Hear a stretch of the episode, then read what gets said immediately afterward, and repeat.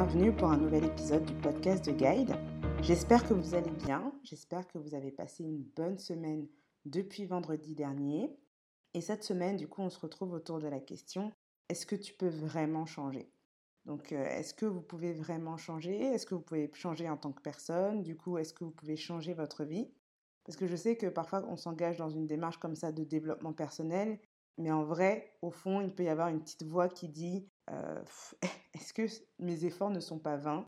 Est-ce que je suis vraiment en train de changer? Est-ce que je peux vraiment changer? Est-ce que je ne suis pas comme ça et que ce que j'aime pas ou ce que j'ai envie de, enfin ce que je voudrais changer, en fait, j'ai pas vocation à, pouvoir le changer? Donc le but justement, c'est qu'on puisse parler de ça et euh, ça fait vraiment le lien avec mon manifeste, euh, mon manifeste pour Guide que je vais vous rappeler. Guide existe parce que je suis convaincue que vivre vraiment est un art et que ça s'apprend. Trouver un sens à sa vie et quand on l'a trouvé, continuer à avancer avec confiance, ce n'est pas forcément évident. Moi-même, je l'ai vécu et j'ai longtemps eu peur de passer à côté de ma vie. Mais j'ai réalisé qu'on n'était pas obligé de se sentir victime impuissante du monde, qu'on n'était pas obligé de trouver sa voie seule, qu'on pouvait s'entourer et qu'on pouvait être guidé sur le chemin. Donc je suis arrivée à la conclusion qu'il n'y avait pas de mode d'emploi unique pour se créer la vie qu'on aime, mais on peut trouver nos réponses, celles qui fonctionnent pour nous, celles qui résonnent sincèrement avec qui on est. Donc vraiment, cette question de euh, est-ce que tu peux vraiment changer, ça fait vraiment référence à la première phrase. Je suis convaincue que vivre vraiment est un art et que ça s'apprend. Euh, moi, tout ce qui est un petit peu euh, fataliste de ah on est comme ci, on est comme ça, on change pas, j'y crois pas du tout et même ça mérite, ça mérite fortement. Je pense vraiment qu'on est dans un chemin d'évolution, dans un chemin de croissance, que l'inné c'est le point de départ et c'est justement plutôt la fondation sur laquelle on construit, sur laquelle on se développe, et pas du tout une fin en soi. Et que justement, quand on pense que euh, ce qui est inné en nous, donc ce qu'on a ou ce qu'on n'a pas, euh, bah, c'est un petit peu toute la carte, c'est la carte et c'est le territoire, on se limite et on n'est pas du tout dans, dans la dynamique de la vie qui est euh, la vie, c'est mouvant, c'est changeant. La vie, c'est pas statique. Enfin, vraiment, on est à contre-courant. Pour moi, on est même du coup en résistance par rapport à la vie. Et vraiment, c'est quelque chose qui me tient à cœur parce que justement, j'ai grandi avec des personnes qui pouvaient avoir justement cette posture-là, plus de ah bon, bah, si ça c'est facile pour toi, capitalise plus sur ce qui est facile pour toi et ce qui est compliqué, bon, bah, accepte-le, sois en paix et puis laisse-le de côté en fait. C'était un, message quand même qui, qui était assez fort dans mon enfance, qui résonnait pas du tout, qui résonnait pas du tout, avec lequel j'avais vraiment une intuition que j'ai l'impression qu'il y a autre chose, c'est pas possible. Euh, c'est pas possible d'avoir des, des, des, zones de frustration, des zones de difficulté, et que la clé, ce soit juste euh, bah, d'accepter et de s'arrêter là. Parce que moi, ce que je voyais pointer du doigt, c'était plus, euh, bah oui, on a des zones de difficulté, des zones un peu compliquées, et de l'accepter, ça je veux bien, l'accepter, le reconnaître, et après de construire par-dessus et de se développer. Que ce soit en fait euh, sur des domaines de vie, euh, par exemple, euh, quand on est peut-être adolescent, euh, les relations amoureuses, les relations à ses amis, les relations à sa famille, et même en grandissant, enfin, ça continue tous ces sujets-là.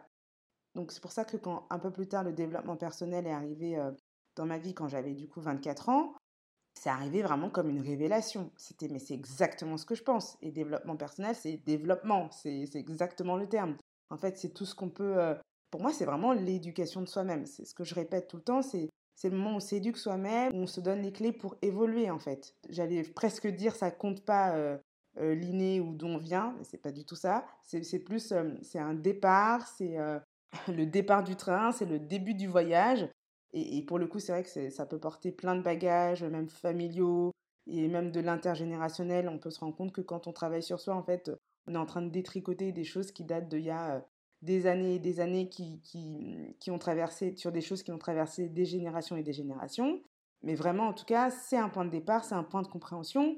Et le but, c'est de regarder vers l'avenir, vers, vers ce qu'on peut créer, comment on peut avancer, comment on peut euh, justement passer des niveaux et pas être dans la répétition, par exemple, de schémas familiaux, dans la répétition de ah ben mes parents ont vécu comme ça, ben moi je vais vivre comme ça parce que c'est tout ce que j'ai connu. Dans mon cercle de départ, dans mon environnement de départ, on vit comme ça, on se marie comme ça, on éduque nos enfants comme ça, on travaille comme ça, etc., etc. Donc j'ai vocation à faire la même chose. Bah non. Et en fait, moi, c'est plutôt le non. C'est vraiment s'il y a un inconfort. En fait, si ça vous plaît et que vous êtes aligné, c'est très bien, c'est parfait en fait. Mais c'est vraiment quand il y a un inconfort et qu'on a la sensation que non, là, y a, ça résonne pas avec moi, ça ne correspond pas, mais j'ai l'impression que je dois le faire, mais en vrai, au fond, j'ai pas envie. Et ben, c'est plutôt de s'écouter. Moi, je parle vraiment dans ce cas-là où vous sentez profondément que vous voulez pas répéter des schémas du passé, que potentiellement l'inné ou ce que, ce que vous avez connu au départ, bah, c'est limitant. Bah oui, moi je le reconnais, c'est limitant pour quelque chose, c'est limitant parce que c'est pas pour vous en fait. Et que vous, vous êtes là pour développer, pour croître et pour faire autre chose. Et je tiens vraiment à insister là-dessus parce que le piège, c'est de commencer à se dire ah ben je suis suis pas normal, c'est moi qui ai un problème, euh, je suis pas adapté pour cette vie, des choses comme ça. Alors que pas du tout, pas du tout. C'est juste non non, vous êtes potentiellement le vecteur de autre chose, de créer la vie autrement, de travailler autrement, de créer une famille autrement, de vous marier autrement, de ne pas vous marier justement, de pas faire les choses comme elles étaient prévues au départ peut-être pour vous, etc., etc. Donc là, vraiment, cette question euh, de est-ce qu'on peut changer, est-ce que tu peux changer, elle est à la fois très large et elle est aussi très personnelle. Vraiment, de vous en tant que personne, vous euh, en tant qu'individu, en fait. Et du coup, ce que je voulais vous partager par rapport à ça, c'est le travail de Carol Dweck. Carol Dweck, c'est une psychologue euh, américaine qui travaille à l'université de Stanford et elle a passé 30 ans à travailler justement sur l'état d'esprit et, et moi, je l'ai découvert en 2020. Donc c'est assez récent, mais pour le coup, son travail m'a vraiment touchée comme une vérité. Pour moi, c'est devenu quelque chose d'universel qu'on devrait tous apprendre à l'école. Enfin, c'est le prérequis pour vivre cette vie, en fait. Donc c'est pour ça que cet épisode lui est en majorité dédié. Il est vraiment basé sur son travail.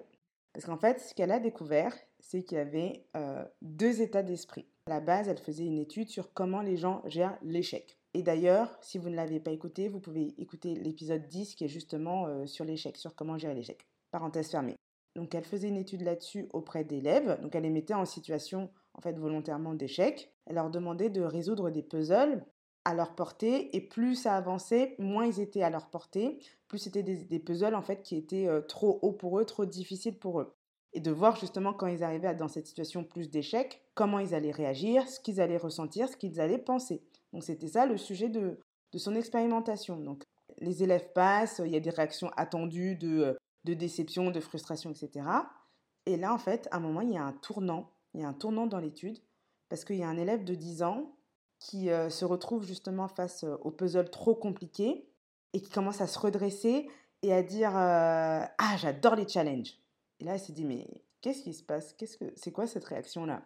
Et il y a un autre élève aussi qui, face au puzzle compliqué, commence à lui dire avec le sourire Ah, vous savez, euh, j'avais espoir que ce soit instructif. Qu'en fait, cette expérience-là, justement, soit instructive. Elle a une grosse remise en question. Elle s'est dit Mais qu'est-ce qui se passe? Parce qu'en fait, elle, s'est rendue compte qu'elle avait une vision binaire de l'échec. C'était où les gens géraient l'échec, ou les gens ne géraient pas l'échec. Mais en fait, elle n'avait jamais pensé à Ah, mais il y a des gens qui aiment l'échec. Parce que ce que ces élèves ont démontré, là, leur réaction, c'était de la joie, c'était de l'intérêt, c'était de l'excitation, de l'enthousiasme mais, mais comme de l'amour du challenge, quoi, vraiment. Et elle n'avait pas pensé à cette option-là. C'était euh, ou juste, ah bah, il y a des gens qui gèrent, il y a des gens qui gèrent pas. Et c'est devenu, il y a des gens qui aiment l'échec. Et ce qu'elle a réalisé, c'est qu'ils ne voyaient pas de l'échec, ces jeunes-là, qui voyaient, eux, c'est que leurs compétences pouvaient être développées. Et que là, c'était une opportunité pour développer une compétence, là, une compétence intellectuelle, par exemple. Et qu'ils étaient en train de devenir plus intelligents. Et ce qu'elle nous dit, c'est qu'ils ne se pensaient pas en situation d'échec, mais en situation d'apprentissage. Et là, ça a été du coup un tournant dans sa carrière et elle a passé son temps justement à travailler là-dessus. Et c'est là qu'elle a développé une notion en fait de d'état d'esprit de croissance, orienté croissance-apprentissage, et un état d'esprit orienté, euh, ben, un état d'esprit figé, un état d'esprit fixe. Et elle a écrit justement un livre par rapport à ça, qui s'appelle en anglais Mindset, The New Psychology of Success, et en français, Oser réussir et changer d'état d'esprit. Je vous mets euh, les références aussi en, description. Donc elle a écrit ce livre qui est top, elle a ventilé en fait ses recherches parce que du coup, elle l'a appliqué euh, à l'art, au sport, au business, aux relations euh, en général, aux relations amoureuses, à la parentalité aussi, à l'enseignement, au coaching. Et elle est très axée justement enseignement comme elle l'est aussi, et dans le sens aussi où euh, bah, les enseignants sont en position de quelque part forger l'état d'esprit du futur des élèves.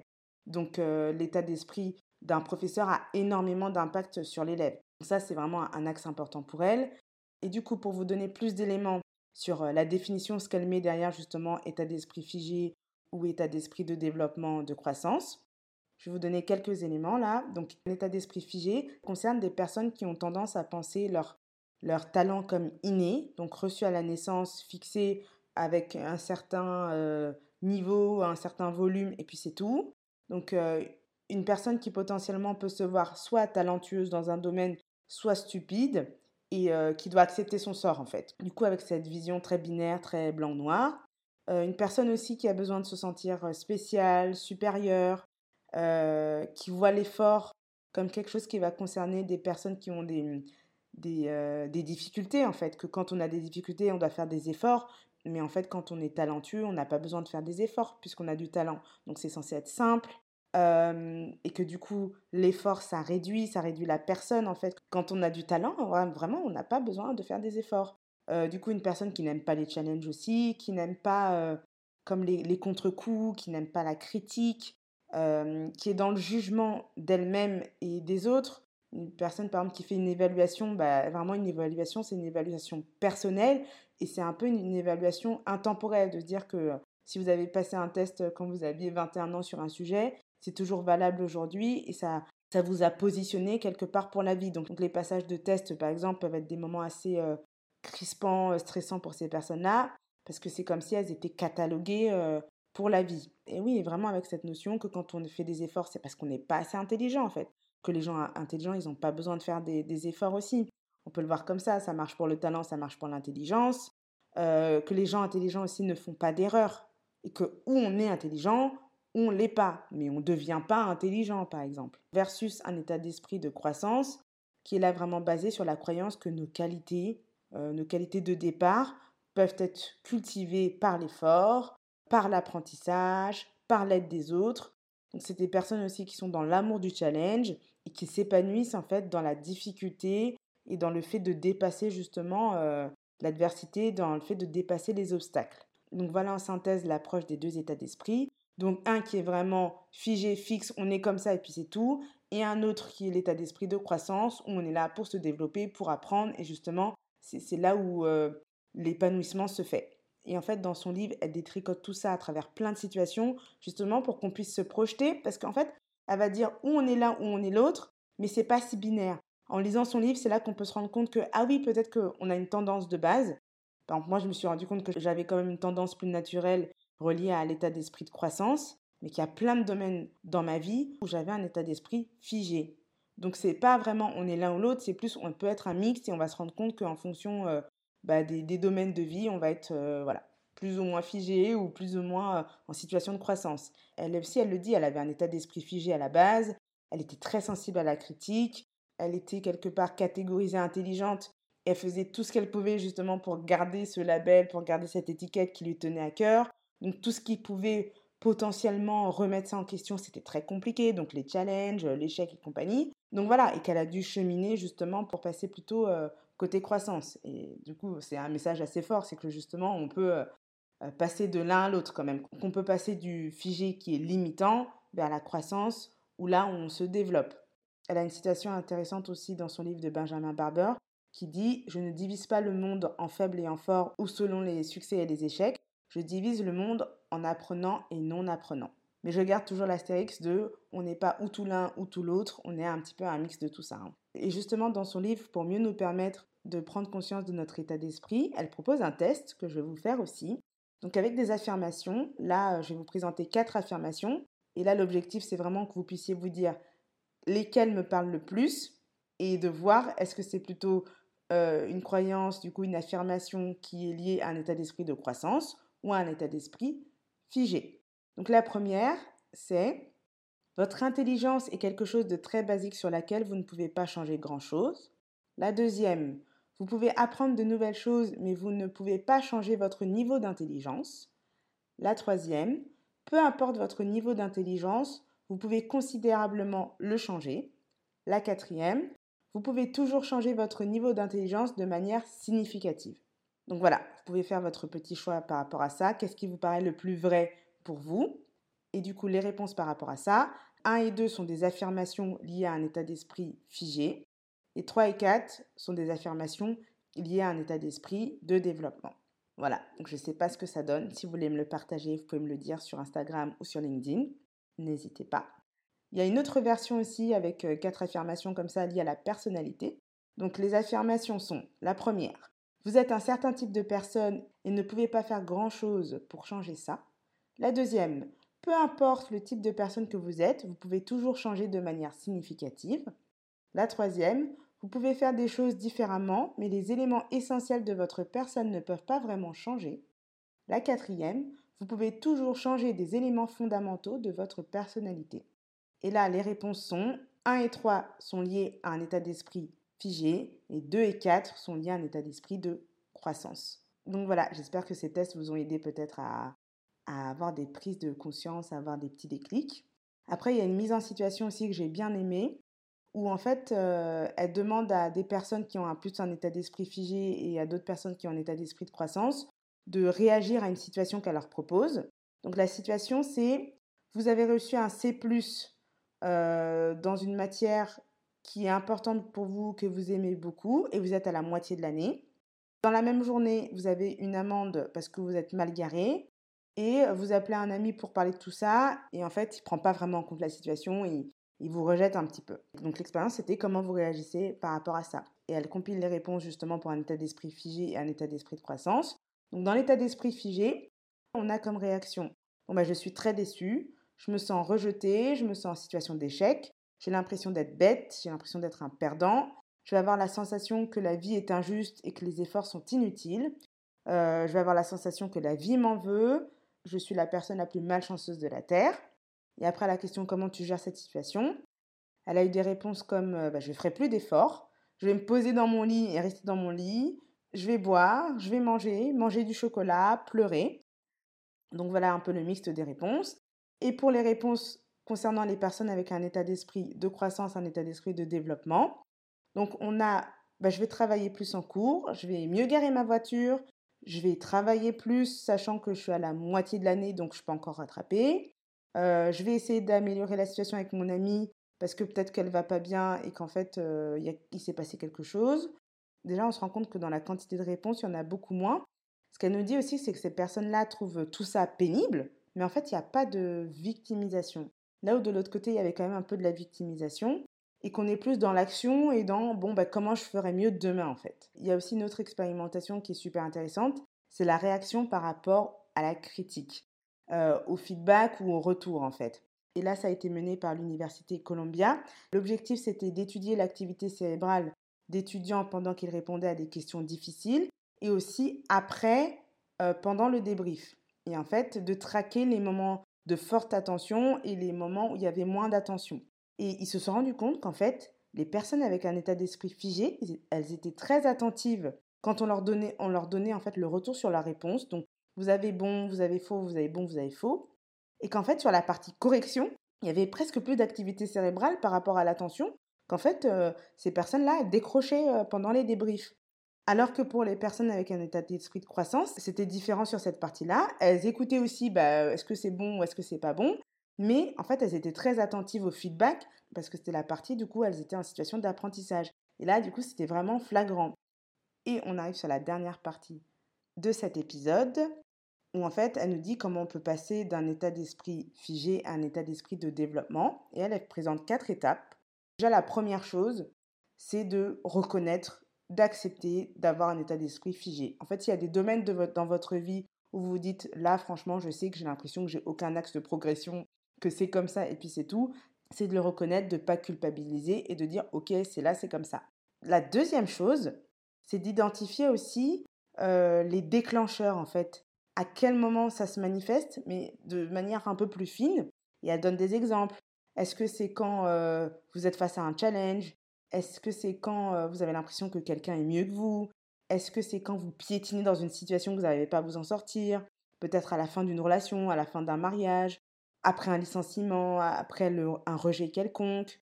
Voilà, il peut y avoir comme ça plein de déclencheurs et de vous dire, ah oui, quand ça, ça arrive, potentiellement, bah, vous, savez, c'est un peu les situations où on est piqué dans son ego, où on va se dire, ah, là, il se passe un truc. Et bien, de les reconnaître aussi. Et la troisième étape, c'est de nommer en fait votre personnalité figée. Et elle donne l'exemple du coup de cadre euh, à qui elle avait fait l'exercice. Voilà, c'est Paul qui va dire bon bah moi euh, j'ai nommé mon état d'esprit figé Jean-Charles et Jean-Charles il sort quand euh, il se passe ça, quand il se passe ça, quand il se passe ça. Et, ça permet un peu de mettre de la distance et un peu de dédramatiser les choses, d'en rire aussi, de pouvoir rire de soi. Et du coup, dernière étape, la quatrième étape, je m'embarque dans une aventure où je sais que j'ai cette tendance, mais en fait, quand ça se manifeste, je vais répondre différemment. Donc, oui, j'ai ma première réaction de je suis piqué potentiellement et j'ai envie d'abandonner quand c'est trop compliqué.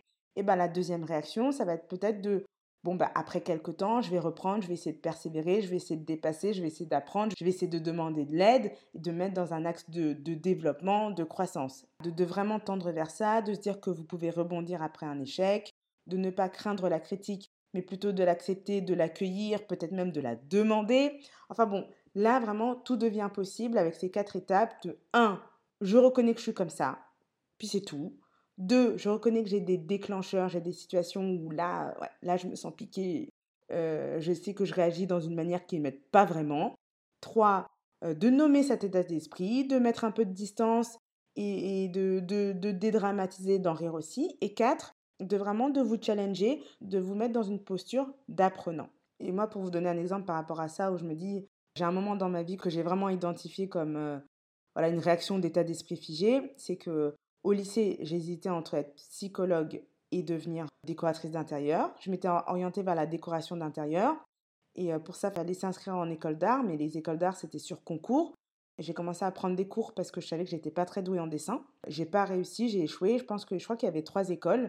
Et euh, c'était la première fois justement que, j'avais euh, des échecs comme ça au niveau scolaire. Et, et je me rends compte que c'était totalement lié à un état d'esprit figé. Parce que déjà, les cours de dessin, quand je les prenais, j'étais persuadée d'être nulle en dessin et que c'était inné. C'est-à-dire qu'il y a vraiment ce côté, vous faites les choses, mais en fond, vous n'y croyez pas du tout. Et c'est vraiment l'inverse du coup de, de la posture d'apprenant en fait. C'est de se dire que quand on y va, euh, le but c'est vraiment d'y croire et de croire qu'on peut se développer. Et là, je sais vraiment que j'étais dans mon état d'esprit figé parce que je voyais, par exemple, j'avais une sœur qui dessinait, je sentais en elle quelque chose d'inné que moi je n'avais pas par exemple. Et je me dis, de toute façon, je ne sais pas dessiner. Mais j'ai pris les cours, etc. Ce que je faisais, c'était pas ouf. Je voyais aussi le regard, pour moi, de, de la prof euh, qui croyait pas trop non plus en mes capacités. Enfin bon, tout ça mélangé, où je me suis dit, en fait, bah, du coup, j'ai arrêté complètement cette voie. C'est-à-dire que j'aurais pu me dire que je persévère, bah, je vais réussir l'année prochaine, je vais me donner à fond, etc. Non, j'ai complètement arrêté et je me suis dit, je vais faire complètement autre chose. Sauf que j'ai commencé aussi à déambuler et à prendre des années et des années pour, euh, trouver ce que j'allais faire. Et finalement, bon, mon chemin s'est fait autrement et mon parcours me plaît comme il est. Et j'ai aucun regret avec cette histoire d'école d'art. Et, et je me dis, oui, j'aime la décoration d'intérieur, finalement, à titre personnel, en fait, pour chez moi, mais j'ai pas spécialement envie d'en faire mon métier. Là, c'est un exemple comme ça, mais en fait, c'est plus pour ces choses qui nous tiennent à cœur. C'est-à-dire que si euh, vous avez une voix peut-être qui vous intéresse, qui vous tient à cœur, mais que vous y allez à reculons, bah, c'est peut-être de réaliser que vous êtes dans votre état d'esprit euh, figé, que vous êtes en train de vous limiter, que vous ne croyez pas en vous, que vous ne croyez pas en vous, votre capacité à vous développer, etc., à rebondir après euh, les challenges, à les dépasser, etc., et que vous devez tendre vers plus de, croissance, par exemple. Donc voilà, en fait, vraiment, ça peut toucher à, plein de choses. Pour vous dire, même en conclusion de tout ça c'était un peu un épisode dur à faire parce que le livre de Carole c'est un livre où à toutes les pages, j'ai des marqueurs, ah ça c'est important, ah ça c'est important. Et en vrai, j'avais hâte de faire cet épisode et plus je m'en suis rapprochée, plus je me suis dit, mais comment je vais faire pour synthétiser tout ça? Parce que euh, c'est un truc pour moi tellement important et ça change la vie et je ne savais même pas par quel bout le prendre au final. Mais bon, voilà, je vous ai fait euh, comme une introduction. Si vous avez envie d'aller plus loin, de creuser, ben, achetez son livre, prenez son livre, tout simplement. C'est vraiment une pépite, c'est super important. Euh, surtout si vous avez tendance à vous limiter à croire en vous, mais à croire en vous un peu à moitié. Ça, ça peut vraiment euh, vous débloquer plein de choses. Donc voilà, en tout cas, j'espère que cet épisode vous a été utile, qu'il pourra vous aider. Si vous pensez qu'il peut aider quelqu'un d'autre, n'hésitez pas aussi à le partager. Merci aussi toujours pour vos retours et pour vos encouragements. Et je vous laisse avec une dernière citation de Wayne Dyer qui nous dit Quand vous changez votre manière de regarder les choses, les choses changent. Très bonne semaine et à vendredi prochain.